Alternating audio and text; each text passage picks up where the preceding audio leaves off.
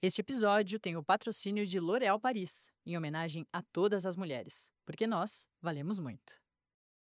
Novelo. Rádio Novelo. Novelo. Bem-vinda ao Rádio Novelo Apresenta. Eu sou a Branca Viana. E meu nome é Ângela Paz, tenho 52 anos, sou professora de estatística. A Ângela Paz é uma ouvinte do Rádio Novelo Apresenta que procurou a gente com um problema, ou uma história, ou uma história que talvez fosse um problema. O título do e-mail dela era Isso é normal? Bom, eu, eu, tenho um grupo de amigas, ele se formou em 2018, na época das eleições. O grupo era para falar de política, mas ele seguiu o caminho de vida de tantos outros grupos temáticos e acabou desviando do foco. Mas a gente acabou falando de muitas outras coisas, né? E aí a gente compartilha dicas, né? E uma vez uma amiga tinha comprado um aspirador robô que tinha revolucionado a vida dela. E aí falou: olha, tem uma promoção tal. E nessa... Ok, um monte de gente comprou aspirador robô na pandemia. Eu também comprei. Isso não é um problema. Ou não era esse o possível problema.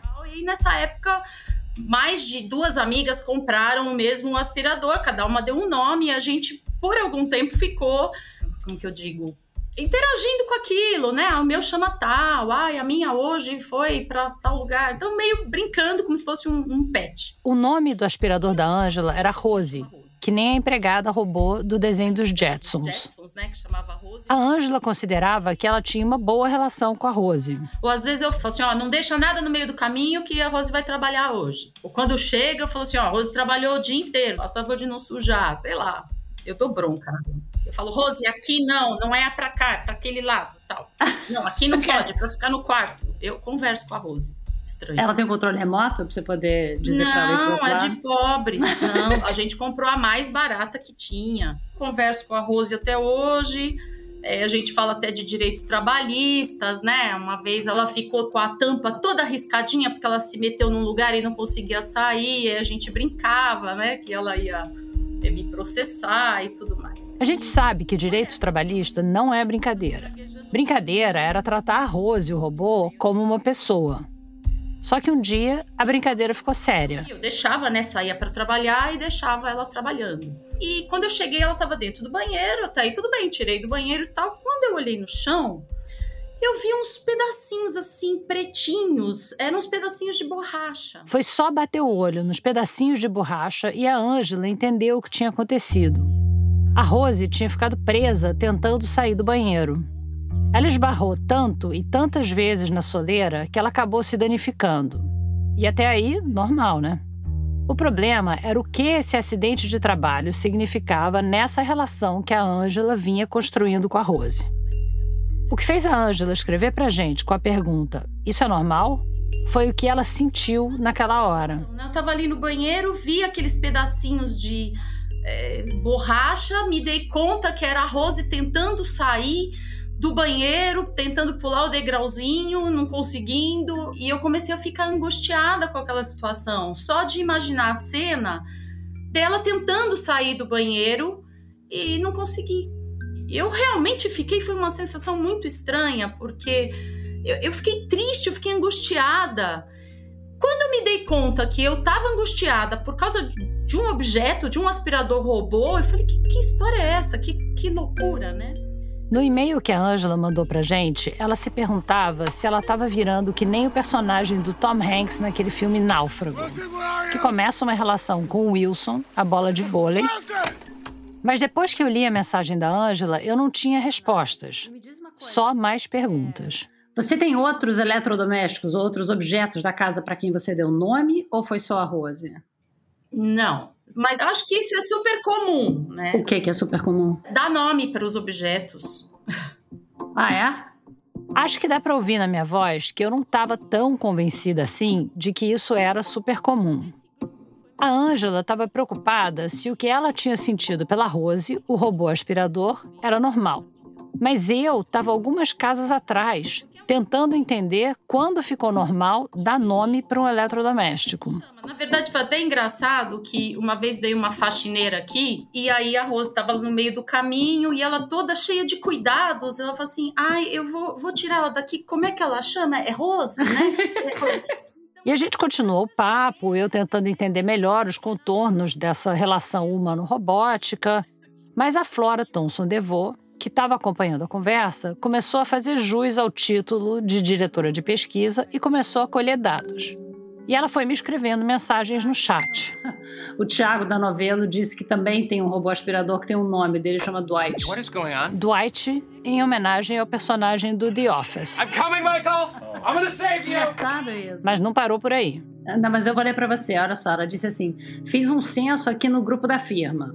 A fritadeira da Gabi chama Eva, a máquina de lavar roupa da Ju chama Isabel e o aspirador robô dela chama Rubens. O robô da Fecris chama Caio, o da Julinha chama Joana e o robô da Gabi também chama Joana. Tem duas robôs chamadas Joana. Olha que engraçado. Olha, E aqui a gente tem também fritadeira e máquina de lavar roupa, mas a maioria é o robô. Então acho que é o fato da autonomia desse objeto que faz com que todo mundo personalize ele, né? Quando eu li o e-mail da Angela pela primeira vez, eu pensei que essa relação dela com o robô parecia ser um efeito claro, embora inusitado, da pandemia. Mas o que se descortinou ali no grupo de WhatsApp da Rádio Novelo parecia a base para uma nova teoria da raça humana. Tem gente que dá nome para os objetos e acha isso completamente normal. E quem não dá nome para os objetos acha isso esquisitíssimo. No grupo da firma, por exemplo, a Evelyn Argenta ficou revoltada e fez uma premonição, ou rogou uma praga, não sei. Ela disse o seguinte para os batizadores: Vocês vão todos acabar se apaixonando pela Siri. Não, obrigada. Você tem animais de estimação? é, é, na verdade eu tô com uma petzinha nova aqui, uma cachorrinha que tá aqui do meu lado, que por incrível que pareça, eu não dei um nome para ela. Ela não tem nome, sua cachorra? Na verdade, assim, o meu marido quer um nome, a minha filha quer também, Ah. e eu acho que esse nome não tem nada a ver. Eles chamam de Harley, e eu acho que não tem nada a ver, ela não tem cara de Harley. Como já tem um tempinho essa entrevista, eu procurei a Ângela agora para perguntar como tinha ficado o nome da cachorra. E a resposta foi que não tinha ficado. O marido e a filha dela continuam chamando a cachorra de Harley. E a Ângela continua achando que esse nome não tinha nada a ver e só chama ela de menina. Nessa confusão, a pet shop que ela frequenta, por conta própria, cadastrou no sistema a cachorra como Paçoca. Na verdade, a ficha da pet shop tá assim: Menina Paçoca Harley. Ninguém pode dizer que não é um nome original. A Ângela me disse que cada um chama a cachorra como quer e ela responde sempre. No episódio de hoje do Rádio Novela Apresenta, a gente tem histórias sobre a importância dos nomes. O que acontece quando a gente dá nome para alguma coisa, o que aquele nome significa, ou, no caso dessa próxima história, o que, que acontece quando a gente erra um nome. Quem conta essa é o Tiago Rogero. Sabe quando você descobre que passou uma parte considerável da vida cantando errado o trecho de uma música?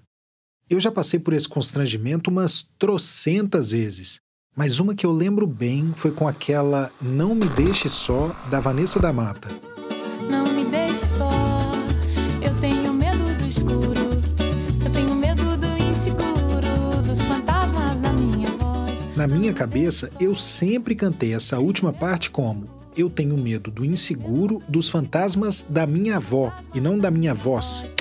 E assim, em minha defesa, eu vejo muito filme de terror. Então me pareceu fazer mais sentido que fosse o fantasma da avó dela e não da voz dela. E a outra coisa é que essa música é de 2002, né?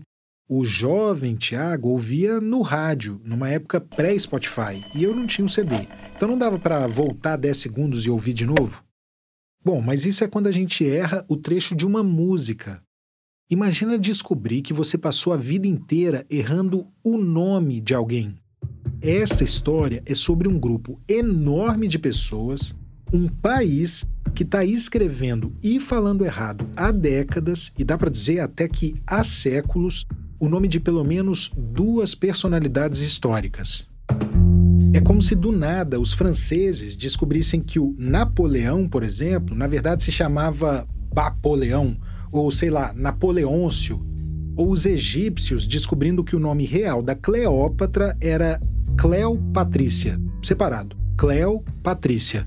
Por isso que eu posso dizer, é um erro de transcrição, não é? Quem vai contar a história desse erro que está fazendo a gente falar e escrever errado há séculos aqui no Brasil, o nome de duas personalidades históricas, é a Silvia. Meu nome é Silvia Unolde Lara e eu sou historiadora. Eu trabalhei a minha vida profissional inteira estudando a história dos escravizados no Brasil. E foi por decorrência desses estudos que eu fui me aproximando aos poucos da história dos Palmares. Os quilombos dos Palmares.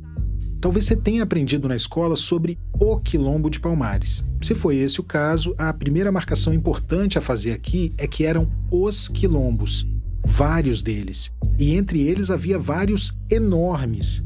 Para você ter uma ideia, um só desses quilombos, que também eram chamados de mocambos, chegou a reunir mais de duas mil casas. Era muita gente.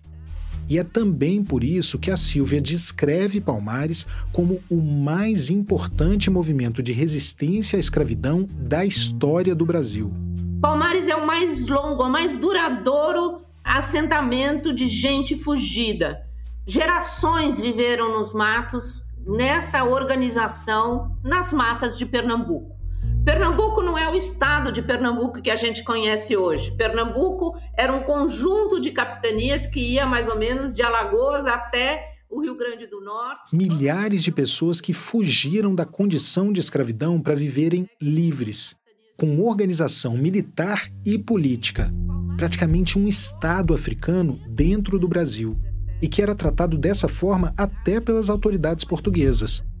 Tanto que o líder de um desses quilombos chegou a ser reconhecido como uma autoridade com a qual o governo de Pernambuco pode negociar a paz e tudo isso. A gente vai falar sobre isso mais adiante.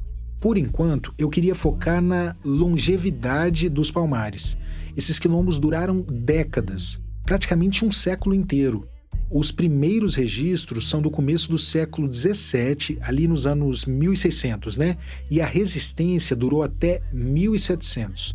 E apesar de todos os esforços de Portugal e depois do Brasil independente para tentar apagar isso do imaginário, para que algo assim não se repetisse, Palmares foi lembrada nos séculos seguintes. Você pode ter movimentos muito importantes e a história da escravidão, durante todo o tempo, foi recheada de resistências, mas eu acho que Palmares ocupa um lugar de destaque. Não é à toa que ele é uma referência importante.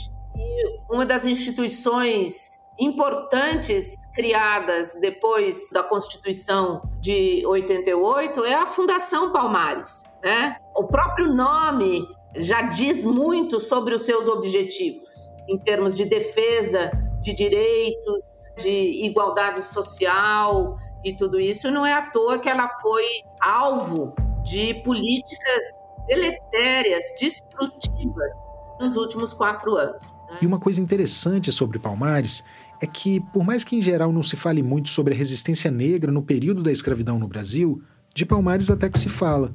Não tanto quanto deveria, mas até que se fala. E isso é porque Palmares já foi tema de muito estudo. Até porque, mesmo uma historiografia majoritariamente branca e masculina não conseguiria ignorar uma coisa tão grandiosa. E uma boa parte de toda essa produção sobre Palmares tem como base um documento em especial. O nome desse documento é comprido: Relação das guerras feitas aos Palmares de Pernambuco no tempo do governador Dom Pedro de Almeida, de 1675 a 1678. É nesse documento que estão os nomes de alguns líderes de Palmares, como o próprio Zumbi, mas também Ganga Zumba e a mãe do Ganga Zumba, a Acotirene. O nome dela também aparece como Aqualtune.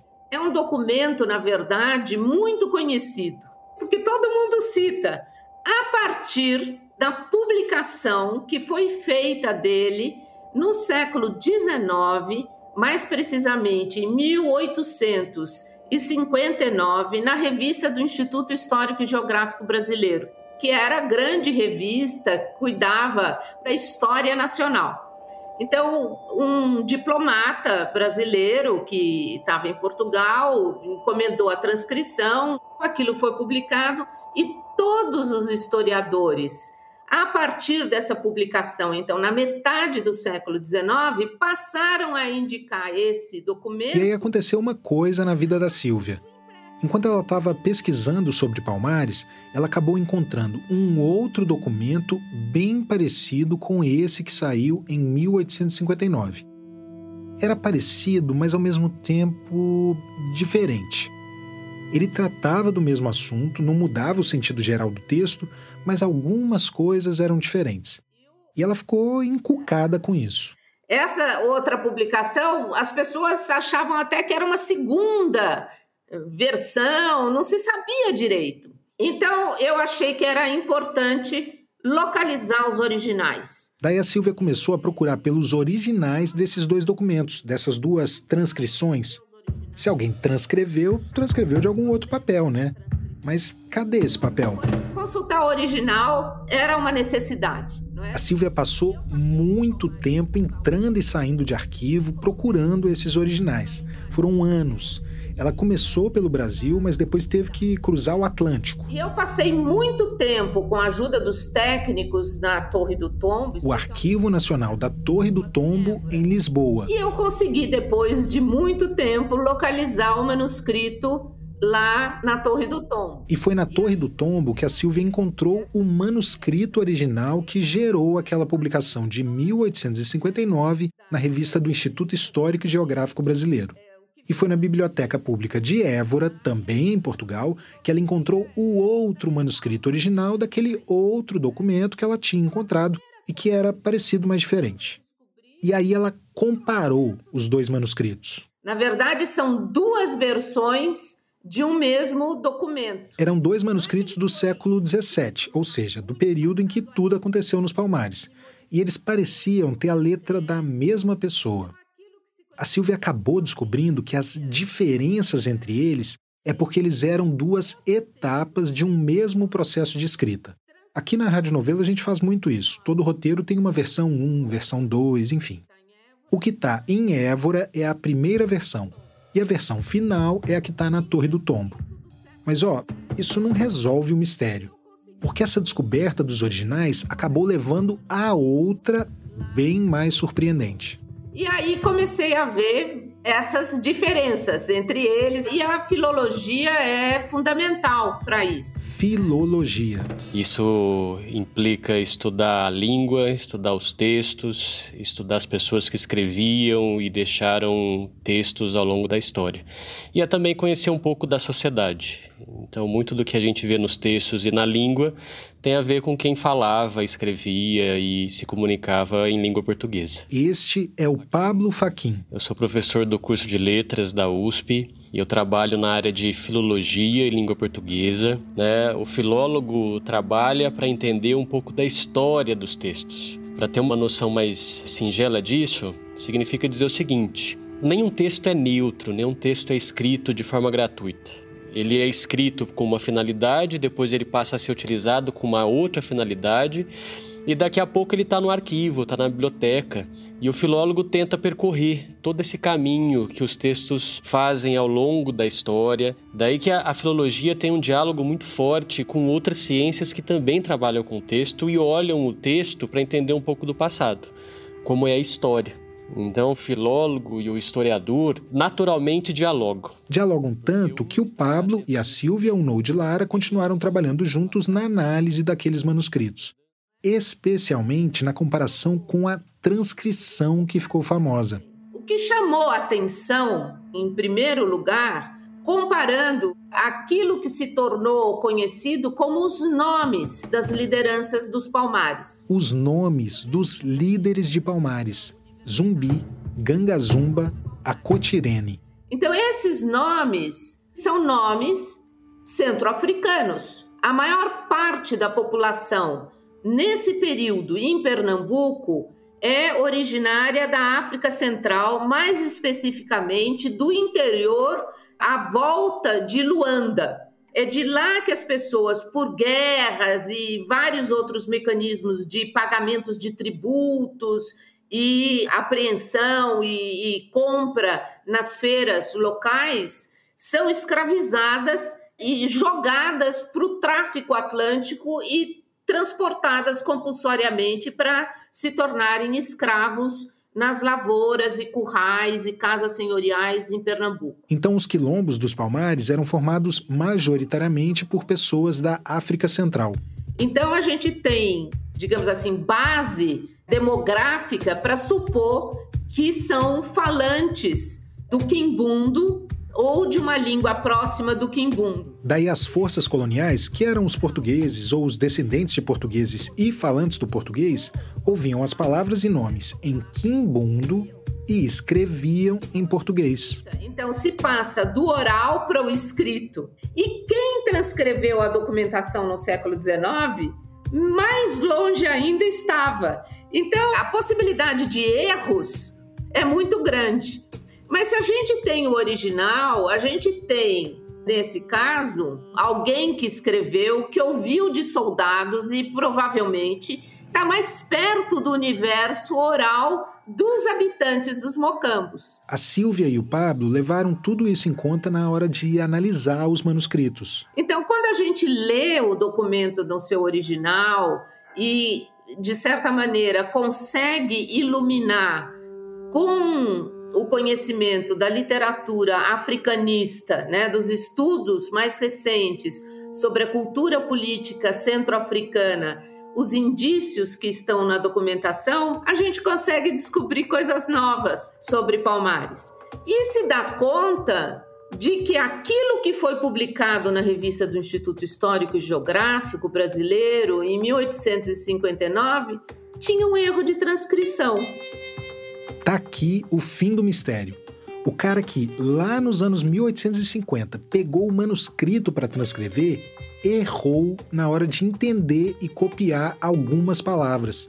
E é essa transcrição com erros que está sendo usada há décadas como uma das principais fontes sobre Palmares. Aquele provavelmente um copista português que não entendia nada de Palmares, que não entendia nada de Quimbundo, mas que ele provavelmente, ao ler Aca e Nene, ele transcreveu como Acotirene ou Aqualtune. Esse é um dos erros.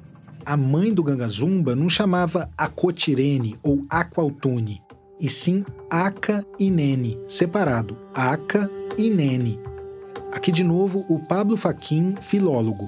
Então a caligrafia nos mostrou que era muito fácil errar a leitura do documento. Então, por exemplo, o Aka e Nene, né, o I de Nene, se você pegar o manuscrito, facilmente um leitor ali com pouca experiência lê o I como T. Se a gente lembrar do nosso processo de alfabetização, o traçado do I do T, né, cursivo, daquele que a professora fazia, tem já uma semelhança, né?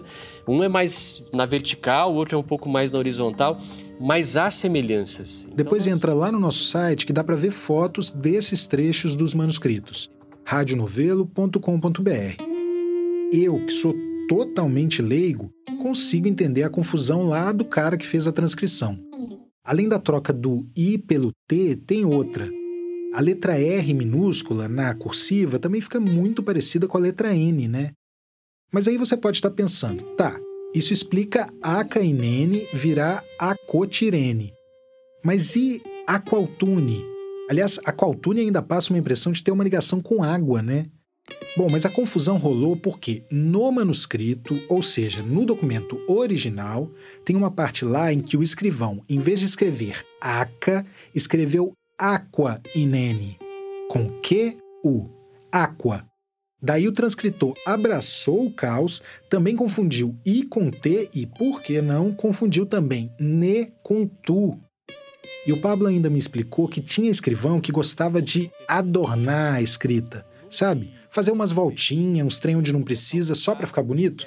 Aí gerava ainda mais confusão. Então imagina o seguinte, Thiago, um manuscrito que não divide muito bem uma palavra da outra, porque, por exemplo, o escriba molhava a pena ele não tirava a pena muitas vezes porque a tinta ainda estava lá. Então a palavra tinha terminado, mas ele continuava. Então, linearmente já é complicado. Quando você olha na vertical, às vezes a letra de cima alcança de baixo, e aí para piorar, às vezes a tinta do verso ela passa a mergulhar no recto. Então você não consegue identificar mais o que, que é a frente e o que, que é verso. Então é possível explicar todos os equívocos de leitura. Bom, mas Aka Inene é um exemplo. Tem outro. O filho dela, o Ganga Zumba. Ganga Zumba até deu nome para um filme famoso do Cacá Diegues, em 1964. O grande Antônio Pitanga fez o papel principal. Mas a Silvia e o Pablo descobriram que, na verdade, o nome dele era Gana Zumba, sem o G. Gana Zumba. Uma coisa que é preciso observar é que nesse período o português não tem uma regra fixa de escrita. Então, nem nomes portugueses, castiços, vamos chamar assim, são escritos sempre da mesma maneira. E até hoje é um pouquinho assim, né? Se alguém te fala que chama Luiz, você sabe com certeza como escrever o nome dele? É com Z ou com S? Tem acento agudo no I ou não tem? E Isabela, é com Z ou com S? Tem dois L's ou um só? E Tiago, meu Deus, tá cheio de Tiago com TH por aí. E por falar em TH, eu preciso abrir um parênteses aqui por causa da grafia do nome do Pablo Faquin, o filólogo que a gente está ouvindo. O Pablo dele é com PH. Em algumas línguas, o PH tem som de F, no português antigamente, por exemplo. Farmácia era com PH. E eu precisava perguntar disso para ele. E você fica pensando, tipo, se no futuro alguém, na hora de ler Pablo Faquin, pode achar que é Fablo Faquin, por exemplo? Olha, essa questão é muito boa, Thiago. Porque hoje, às vezes, eu vou para algum lugar e as pessoas me chamam de Fábulo. E eu não falo que não é fábulo, né? Porque eu falo, olha, ela tem conhecimento da língua, né? O culpado disso seria meu pai, que quando eu pergunto para ele por que, que ele colocou o PH, ele fala que foi para apenas para dar um charme. Maneiríssimo. E é interessante que, por exemplo, Tiago com H, né? O meu é sem H. Mas é porque no português, eu acho que nunca deve ter tido um TH com som de uh, the, né? Que nem tem nos Estados Unidos. Não seria um Thiago. Você sabia, Tiago, que na história da ortografia teve um período que se chamou pseudo-etimológico? As pessoas deixaram de conhecer o latim, mas não quiseram deixar de parecer que ainda conheciam o latim. E aí lembrava, ah, tem consoante geminada, eu vou geminar tudo aqui, vou duplicar as consoantes, vou usar TH, vou usar PH, e saiu usando da torta direita para mostrar que sabia um pouco do latim. Então o século XVIII é cheio de escrita TH onde não deveria ter por conta disso. As pessoas queriam aparecer conhecedoras do latim e ficavam inventando umas coisinhas lá. Maneiríssimo, maneiríssimo. Mas vamos voltar para o século XVII. Então, no mesmo documento, uma pessoa pode ser chamada de várias maneiras, ou a escrita do nome delas pode se dar de várias maneiras. Sabendo disso, a gente procura cruzar documentos, diferentes pessoas escrevendo aqueles nomes próprios em diferentes situações. E quanto mais perto a pessoa está da oralidade, ou de depoimentos, ou ouvir o nome assim por diante, isso é importante, é diferente de um escrivão que está lá em Lisboa, que nunca nem teve no Brasil. Então, cruzando isso, a gente consegue determinar que Gana tem muito mais frequência do que Ganga, nesse caso desses nomes. Ganga também aparece no manuscrito.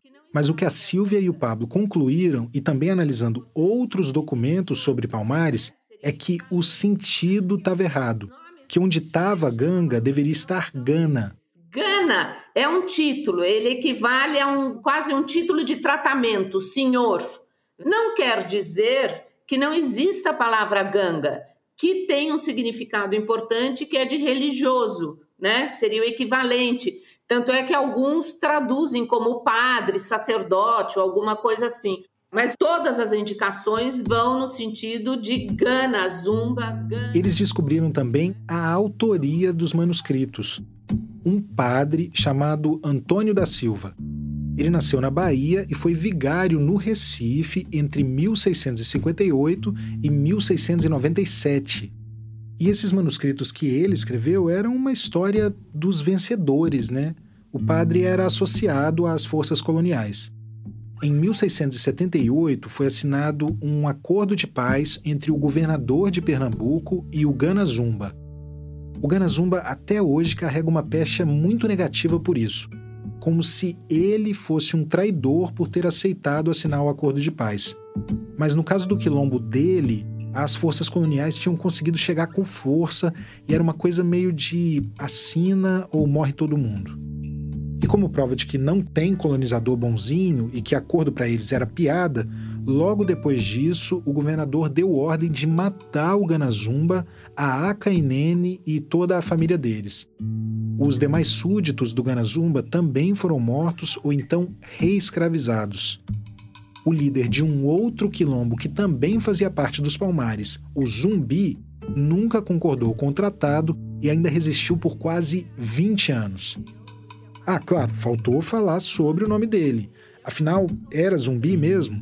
O zumbi aparece de vários modos. Talvez de um lado zambi e de um lado zumbi ou zombi, com O, né? O O e o U oscilam muitas vezes. É como Manuel, Manoel. Então, isso oscila. Até zomboy com I, o J às vezes com Y, porque são letras, o I, o J e o Y, que indicam o som do I naquele período. Mas no fim das contas é zumbi mesmo. Aliás, a Silvia e o Pablo escreveram juntos um livro sobre o documento, chama Guerra contra Palmares, o manuscrito de 1678. Ah, e é importante falar aqui também que a ideia para esta pauta surgiu de uma reportagem da Ana Paula Orlandi para a revista Pesquisa FAPESP. Tem o link também lá no nosso site. Bom, mas agora beleza a gente aprendeu que Ganga Zumba era Gana Zumba e que a mãe dele não era nem a Cotirene nem a Qualtune, mas Aka Inene. E o que, que a gente faz com isso? Sai mudando os nomes tudo? E o tanto de coletivo de mulheres negras, por exemplo, que chama a Cotirene ou a Qualtune? E as pessoas que foram batizadas assim? Eu acho que esses nomes todos, eles são nomes que têm uma existência histórica. As pessoas se esquecem que a história não é só o que aconteceu no passado, mas é um modo como o passado foi vivido, lembrado e a importância que ele teve para a vida das pessoas depois também daqueles acontecimentos. Então, esses são nomes que têm uma importância para a história do movimento negro. Então eu não acho que é assim, ah, agora corrige. Onde está escrito A, leia-se B, né? E se a gente acha que a experiência humana ela é tanto dos acontecimentos quanto da memória dos acontecimentos, as duas coisas são importantes. Então, lidar com o erro de transcrição e saber que, digamos assim, a liderança de Palmares no século XVII se chamava Aca e Nene, isso tem uma importância enorme para a gente entender as características daquelas pessoas, quem eram aquelas pessoas, quais eram os valores, como é que elas armavam a vida, a estratégia de resistência diante da situação de escravização e se organizavam politicamente, militarmente, discutir o papel das mulheres naquela ocasião. Ah, e a Silvia me explicou também que não dá nem para ter certeza de que Aka Inene era a mãe do Ganazumba porque essas relações de parentesco podem indicar, na verdade, a relação hierárquica dentro de uma forma centro-africana de organização do poder.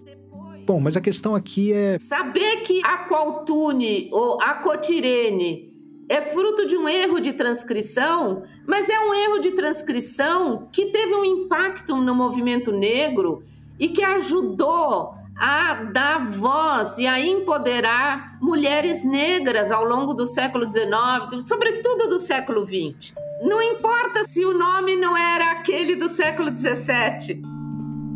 Levar isso em conta e tornar esses elementos objeto de reflexão, de aprendizado, e colocar essa reflexão e esse aprendizado para assentar neles direitos sabe, sociais, políticos. É disso que se trata. É para isso que a história serve. É para isso que a gente olha o passado. É para isso que a gente olha o passado. O objetivo não é corrigir, saber quem é que está mais certo ou não, mas refazer essa história e transformar essa história no nosso ponto de partida para as ações no dia de hoje e para a construção de um futuro que dê lugar às mulheres negras, por exemplo, e ao poder delas. Eu acho que a história é para isso, não é para corrigir erros, é para construir um futuro de igualdade e de justiça social que possa resgatar esses saberes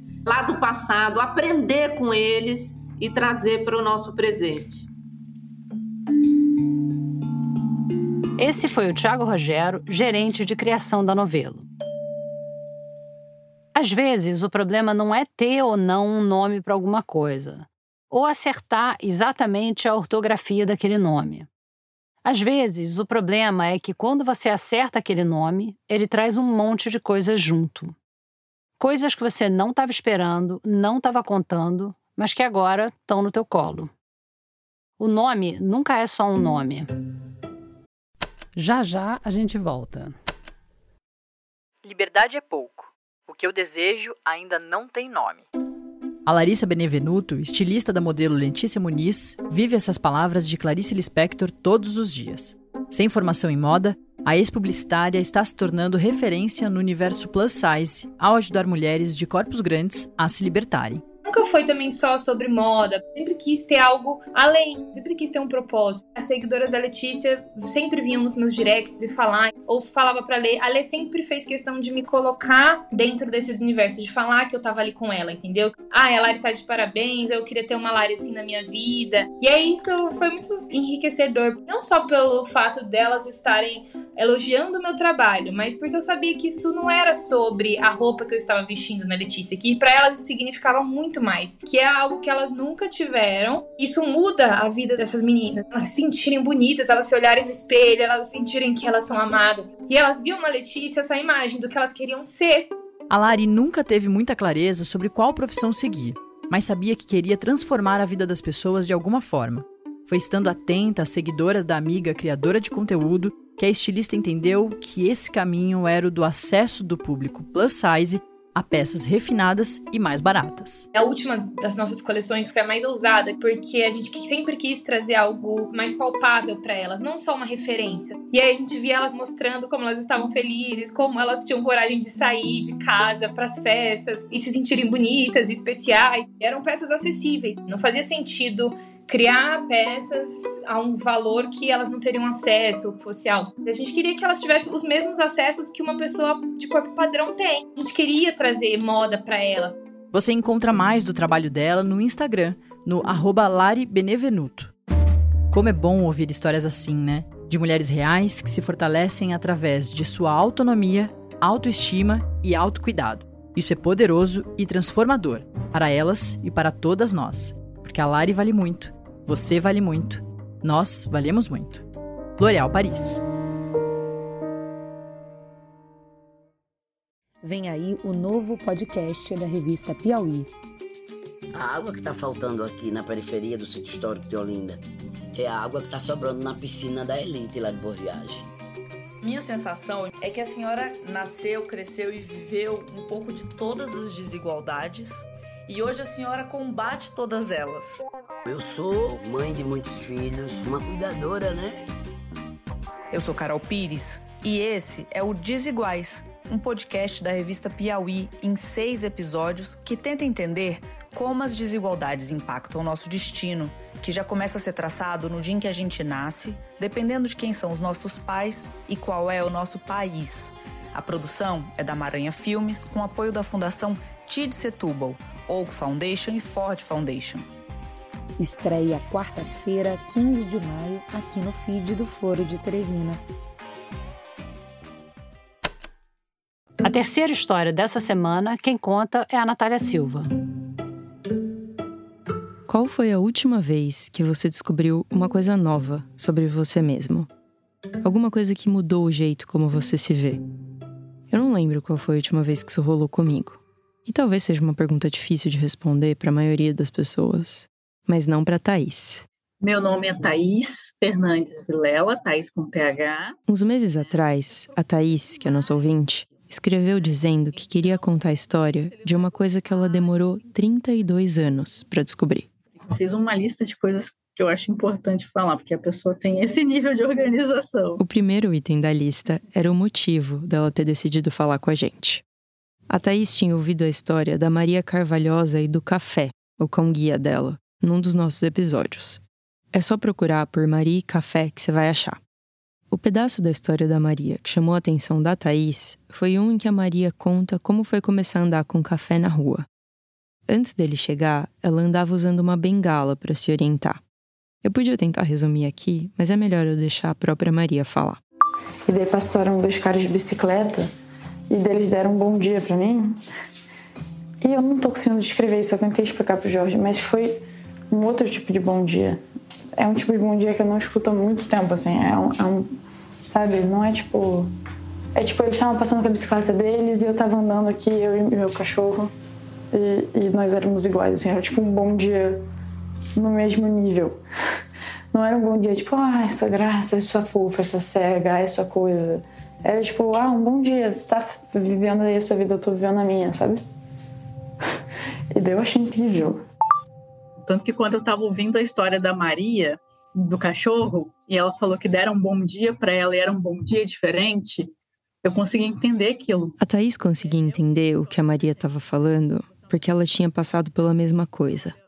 Não exatamente pela mesma coisa, mas ela já tinha sentido a mesma coisa.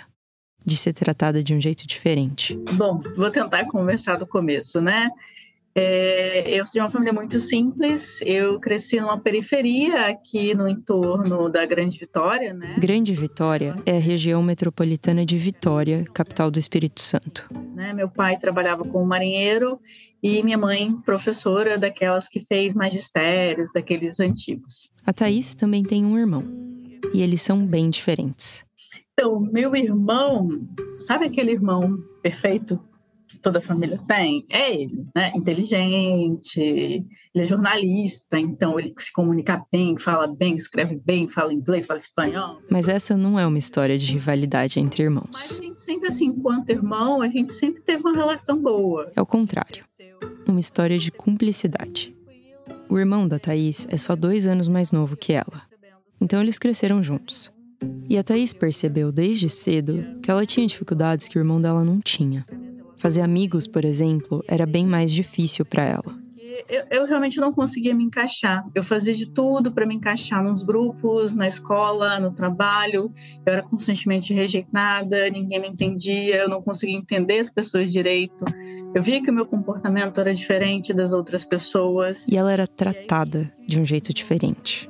Não só fora de casa, na escola e no trabalho, mas dentro de casa também. Então eu não fui a filha que a minha mãe queria que eu fosse, eu não fui a filha que tinha vários namorados, eu não fui a filha que tinha vários amigos. E ela cobrava muito isso de mim. Poxa, você é esquisita, por que, você é esquisita? Por que, você não tem amigo? Por que, você não sai? Por que, você fica dentro de casa, sabe?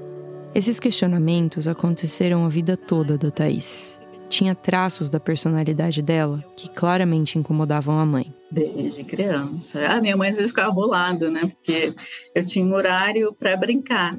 Aí ela vinha, não, porque agora a gente tem que tomar banho. Não, mãe, tá no meu horário de brincar. Como assim tomar banho agora? Não é o horário de tomar banho. E essa rigidez da Thaís com a rotina, a falta de amigos, de namorados, de vida social, tudo pesava. Para piorar, as duas tinham uma dificuldade imensa de se comunicar. Né, eu lembro, por exemplo, eu sempre tive uma dificuldade de seguir ordem se a ordem não está muito clara né? Se a pessoa não me explica exatamente o que, que ela quer que eu faça. Então, às vezes, minha mãe pedia para eu fazer uma coisa e aquilo me paralisava, porque eu ficava pensando, tá, como é que começa? Para onde vai? O que, que eu tenho exatamente que fazer? Era uma coisa simples, aí pega um ovo e põe aqui. Eu pegava o ovo e colocava, só que não era colocar o ovo, era quebrar o ovo. Mas ela não tinha falado que tinha que quebrar o ovo, eu não conseguia entender isso. E a mãe dela não disfarçava a frustração. As palavras que ela usava para descrever a Thaís não eram exatamente as que a gente quer ouvir da nossa mãe. Assim, ah, ela é devagarzinha, ela é lerdinha, né? Ela é meio burrinha, desse jeito. Quando uma figura tão central na sua vida, tipo a sua mãe, diz uma coisa assim sobre você, fica difícil não levar a sério. A Thaís começou a se perguntar o que tinha de errado com ela. Então, eu tentei várias vezes obter algum diagnóstico, porque eu sabia que tinha alguma coisa diferente, tinha alguma coisa errada. Eu pensei que pudesse ser depressão, eu pensei que pudesse ser um transtorno bipolar. Tinha que ter um motivo para aquilo, sabe? Tinha que ter uma razão para eu ser desse jeito que não fosse eu ser um alien, não fosse eu ser tão estragada que eu não servia. Mas além das coisas que incomodavam a mãe dela, tinha coisas que faziam a própria Thaís se sentir esquisita.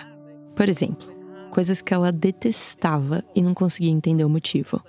Tipo, luz demais incomoda, barulho demais incomoda, cheiro forte incomoda e a comida, dependendo da cara da comida, não vai, não vai, não vai, não vai, não vai. Ou mesmo coisas que pareciam tranquilas para outras pessoas, mas para ela não. Atravessar uma rua, hum, difícil.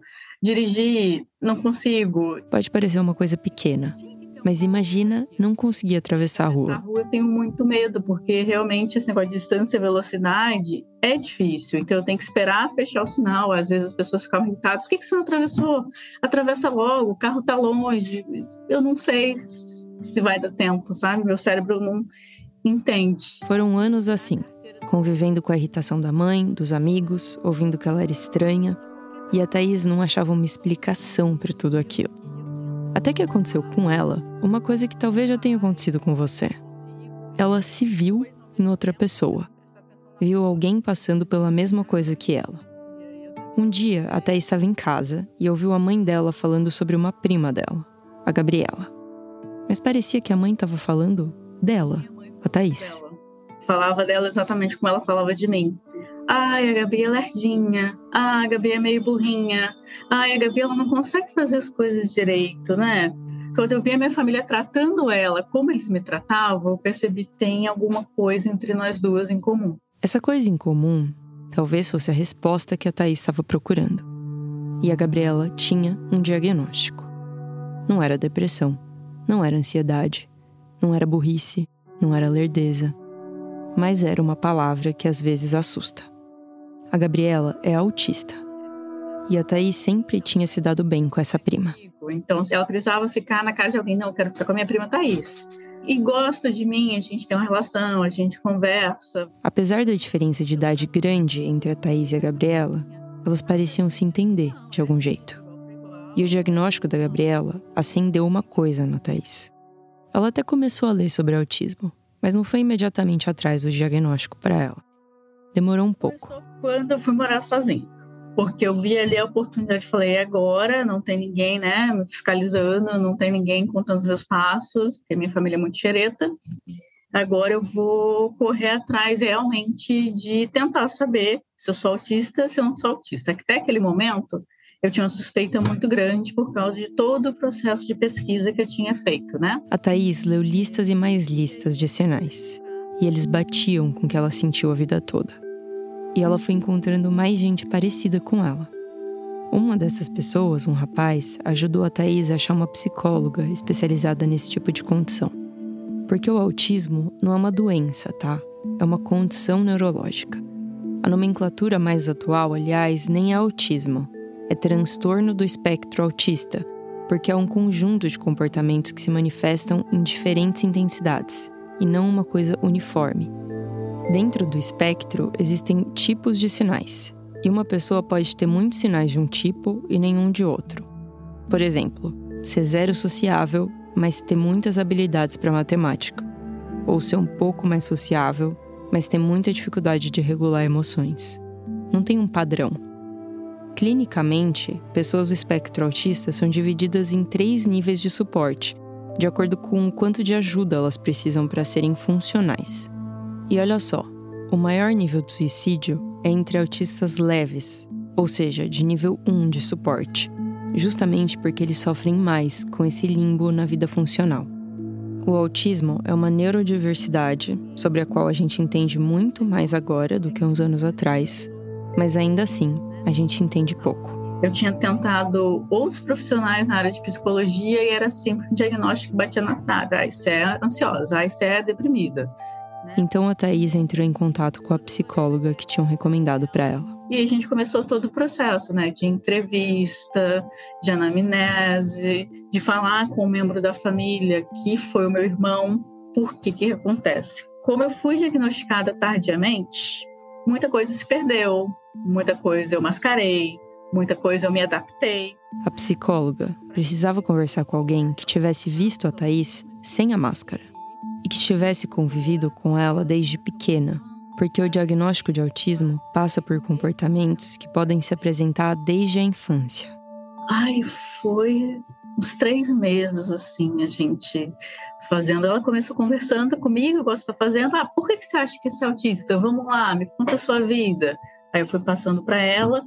Aí depois ela começou a investigar mais a fundo as características da minha família, né? Porque o autismo, o mais correto é que ele seja uma questão genética.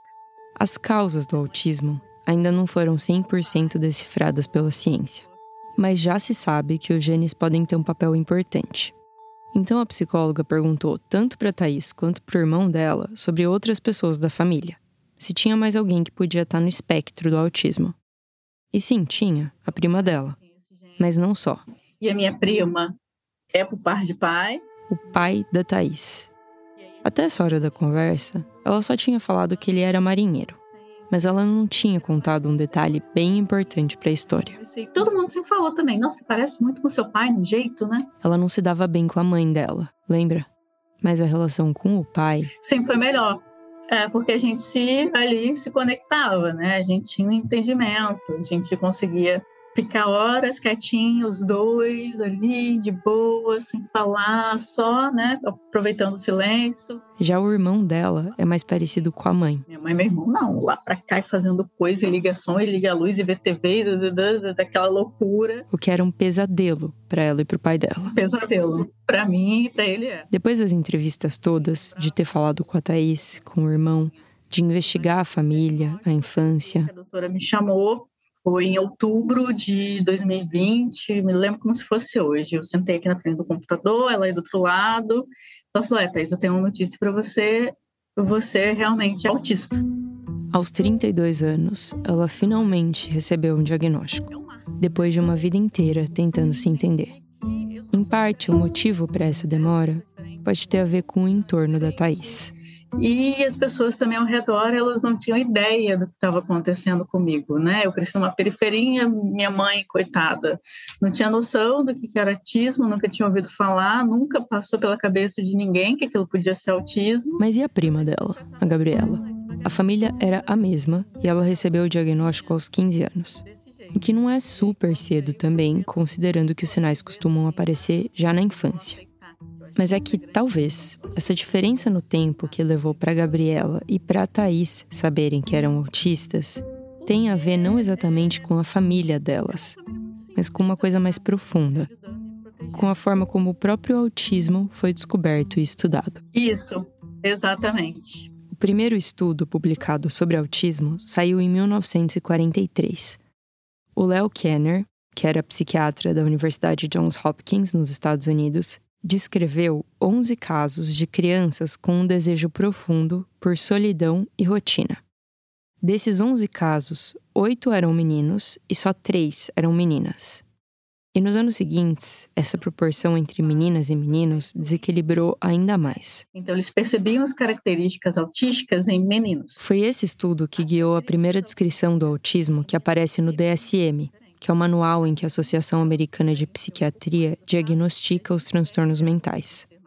O autismo entrou para a lista de transtornos em 1980, com uma descrição de sinais bem mais limitada do que a de hoje em dia, que levava em conta principalmente os autistas de nível 3, que são aqueles que precisam de mais suporte, e meninos.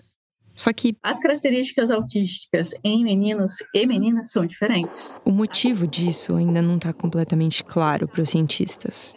Mas fato é que as meninas autistas costumam apresentar características mais sutis. Uma das hipóteses é que, como partes do cérebro responsáveis pelo comportamento social se desenvolvem mais rápido nas meninas, isso pode suavizar os sintomas que aparecem na primeira infância. Mas essa diferença no desenvolvimento não é puramente biológica. Tem também uma questão ligada aos tipos de comportamento que são esperados de um menino e os que são esperados de uma menina. A gente é criada para ser um ser mais social, para ser aquela pessoa que se doa, para ser aquela pessoa que ajuda, para ser aquela pessoa que cuida. Isso faz com que muitas meninas e mulheres mascarem as características do autismo.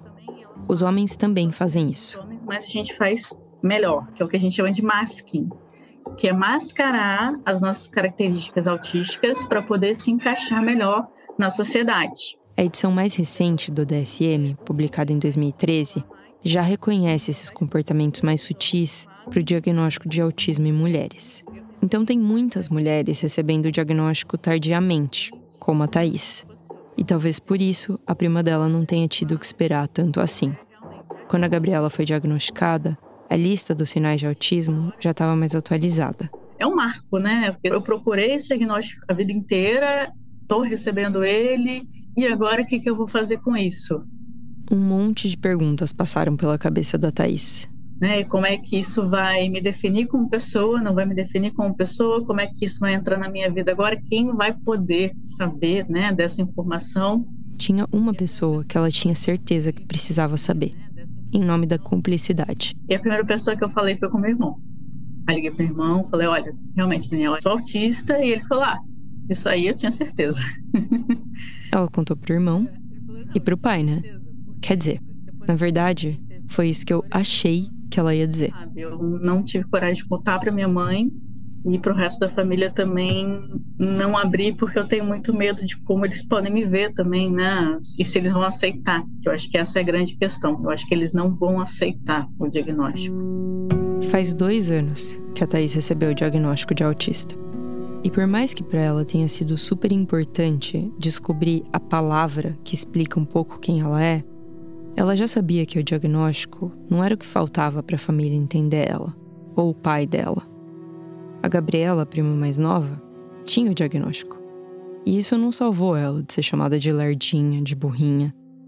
O pai da Thaís também tem uma palavra grudada nele há muitos anos. Nossa, meu pai é. Meu pai é alcoólatra, ele sempre bebeu e eu creio muito que ele bebia para poder se soltar um pouco mais, né, da retração dele.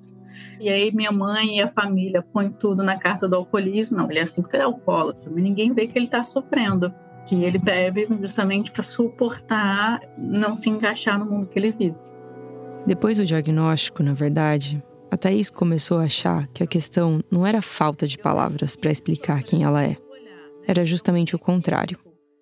Quando ela finalmente achou uma palavra, ela percebeu como isso podia ser perigoso, como podia virar um rótulo. Eu sou autista, mas eu sou outras coisas além de autista, né? Eu tenho defeitos, eu tenho qualidades. O autismo está aí fazendo funcionar diferente. Mas qual a solução então? Guardar o diagnóstico para ela? O silêncio também não estava parecendo um bom caminho. Eu acho que já pensei em falar, mas na, na, verdade agora o que eu trabalho é com contenção de danos. Porque se eu chegar e falar assim, autismo, a pessoa vai assustar. Autista não. Já é a segunda vez que eu faço uma autorreferência aqui, mas é que o que a Thaís me falou me lembrou de um outro episódio nosso. Um que chama Menos Pior, em que eu contei uma história sobre redução de danos. Ou contenção de danos, como a Thaís disse. Resumindo muito, isso significa criar estratégias para deixar coisas ruins menos piores. Foi esse caminho que a Thaís decidiu tomar com o pai dela. De tentar fazer a vida dele ficar um pouco menos difícil, agora que ela sabe que talvez ele seja autista também. Eu tô dizendo talvez, porque como ele não recebeu o diagnóstico, a Thaís trata isso só como uma possibilidade. Provavelmente é uma pessoa que ou está dentro do espectro ou está dentro do que a gente chama de fenótipo ampliado, né? Que a pessoa que não está dentro do espectro, porém carrega algumas características do autismo. Uma dessas características deixa a mãe dela bem brava. Fica pistolaça, porque incomoda ela. É uma coisa que eu percebo no neurotípico, que as nossas características incomodam demais. Todo autista tem um negócio chamado STEAM, que é um movimento involuntário que a gente faz para poder se autorregular. Por exemplo, mexer o corpo inteiro ou só uma parte? Eu tô aqui falando com você e minha mão tá aqui na mesa, batendo, o meu pé tá aqui mexendo, né? Ou emitir um som? E eu tinha, eu reprimia muito, mas eu tinha, que era o hábito de ficar cantarolando, né? Fazendo um, ah, hum. E meu pai faz isso. Meu pai faz isso o tempo todo. O tempo todo não é uma força de expressão. O pai dela cantarola para tudo. Ele explica o que ele vai fazer, que é uma coisa que a gente autista faz. Tudo que a gente vai fazer, a gente tem que pensar antes um pouco. Então, eu vou sair de casa.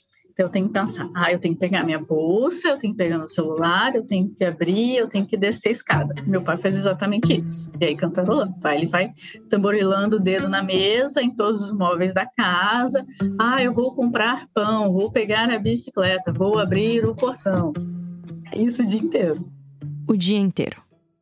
Eu vou ter que te confessar que quando a Thaís contou isso, eu senti um pouco de empatia pela mãe dela. Deve realmente ser um pouco irritante alguém cantarolando cada coisa que vai fazer pela casa. Na verdade, deve ser muito irritante. Mas tem muitas coisas incômodas em outras pessoas, e na gente mesmo, que a gente tem que aceitar, porque elas têm uma razão de ser. E a Thaís não queria explicar a causa desse comportamento para a mãe dela. Então o caminho foi dizer qual era a consequência. Ou melhor, explicar como o hábito de cantarolar ajuda o pai dela. Mãe, olha, o pai, ele precisa cantarolar, né? É o jeito dele se soltar, se sentir melhor. Por que, que você não deixa ele lá cantarolando um pouquinho? Não fica não, deixa ele quietinho. Aí funciona melhor. Quem, em sã consciência, vai se incomodar com uma coisa que uma outra pessoa faz para poder viver melhor? Uma coisa que não faz mal para ninguém. No trabalho também a luz está muito forte, né? Então, às vezes, eu apago a luz para trabalhar. E meu chefe passava e ficava assim: acende essa luz, você vai trabalhar no escuro. Aí eu comecei: não, é porque eu, meu olho fica cansado, a vista fica cansada, é muita luz. Olha só, eu consigo trabalhar aqui com a porta aberta, fica uma luzinha mais baixa. Agora, esse dia eu entrei na sala dele e estava com a luz apagada. Então, eu vou meio comendo pelas beiradinhas, ajeitando uma coisa aqui, ajustando uma coisa ali, para tentar melhorar a relação. Porque se eu chegar e soltar essa bomba do autismo, que é uma bomba, eu acho que não vai cair bem. A Thaís sabia que para outras pessoas essa palavra podia cair como uma bomba. Então ela passou a agir como se ela estivesse numa situação de guerra fria, em que ela prefere usar a diplomacia para não ter que soltar a bomba. A guerra entre os Estados Unidos e a União Soviética só era fria porque a ideia era que cada lado tinha bombas tão poderosas que elas nunca iam poder ser usadas. Os países podiam até estar em guerra, mas no momento em que algum deles soltasse a bomba nuclear, o mundo ia acabar. Então, eles usaram todas as outras armas possíveis. Conflitos através de outros países, corrida espacial, sanções, diplomacia, só para não ter que usar essa arma principal. E a questão é que o autismo em si não é uma bomba. Nem a palavra é uma bomba mas ela virou uma bomba na mão da Thaís porque muitas pessoas têm medo daquilo que elas acham que a palavra significa. Uma diferença intransponível. Uma condenação. É assim que uma simples palavra vira uma coisa explosiva. A Thaís estava procurando palavras para se amparar e se entender. E ela ganhou uma palavra bomba. E o que ela tem feito desde então é tudo menos usar a palavra ela inventou uma saída diplomática, calculada. Talvez à espera de um momento em que a palavra perca o estopim e vire outra coisa. Porque para Thaís, o diagnóstico de autismo foi como assinar um acordo de paz com ela mesma. Essa foi a Natália Silva, produtora da Rádio Novelo. A gente volta daqui a pouquinho. Só conquistaremos a paz social através da justiça social. Declaro vaga a presidência da República. Seu remédio para os malefícios da extrema esquerda não será o nascimento de uma direita reacionária. Politiquês, podcast de política do Nexo, leva ao ar a partir de 8 de maio de 2024, quarta-feira, uma adaptação da série Dia a Dia do Golpe, a partir de textos publicados por Mariana Vick, que resgatam como o Brasil virou uma ditadura militar. Em cinco episódios, você vai acompanhar a sequência de fatos ocorridos em datas-chave de 1964, do discurso de Jango na Central do Brasil à posse de Castelo Branco, primeiro general-presidente de um regime autocrático que duraria 21 anos.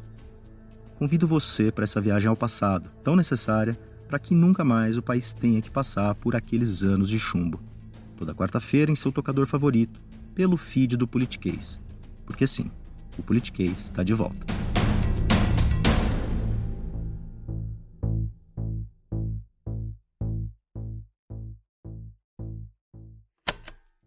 Obrigada por acompanhar a gente até aqui em mais esse episódio. Se você está gostando do Rádio Novela Apresenta, um jeito excelente de apoiar a gente é dando cinco estrelas no tocador de podcast em que você está ouvindo a gente agora. E também deixando um comentário, compartilhando o episódio por aí. E não esquece de voltar e ver se você já zerou nosso arquivo de episódios, que já está ficando bem grandinho.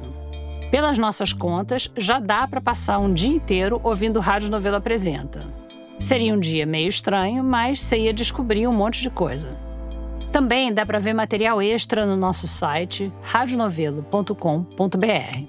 Essa semana tem foto daqueles manuscritos do século XVII e links para pesquisas sobre autismo em meninas e mulheres. Se você ainda não fez isso, também recomendo demais assinar a nossa newsletter, que chega toda semana com uma dica de alguém da nossa equipe.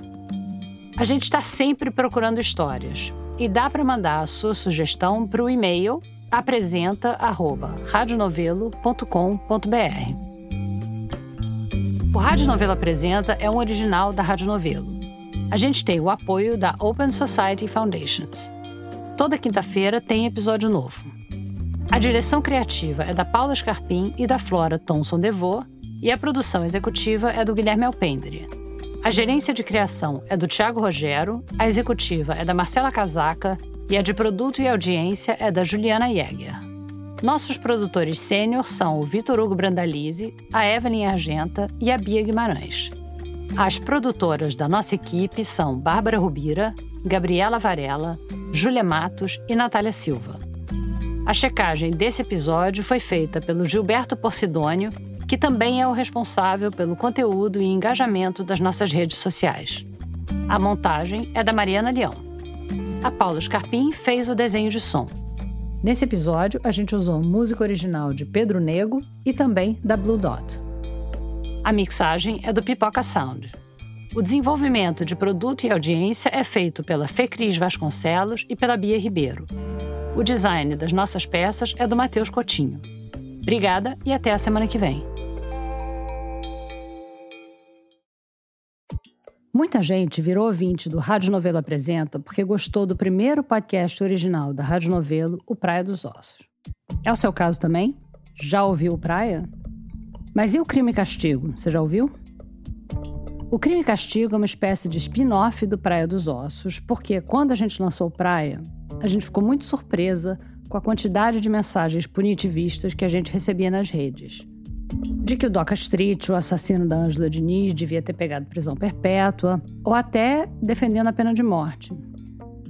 Com essa pulga atrás da orelha, a gente foi atrás de entender melhor como funciona o sistema penal e quais são as alternativas a ele. Conversando com vítimas, parentes, ofensores, pesquisadores do direito, Procura aí Crime e Castigo no seu aplicativo de podcasts preferido ou vai no nosso site radionovelo.com.br e depois escreve para cá contando o que você achou.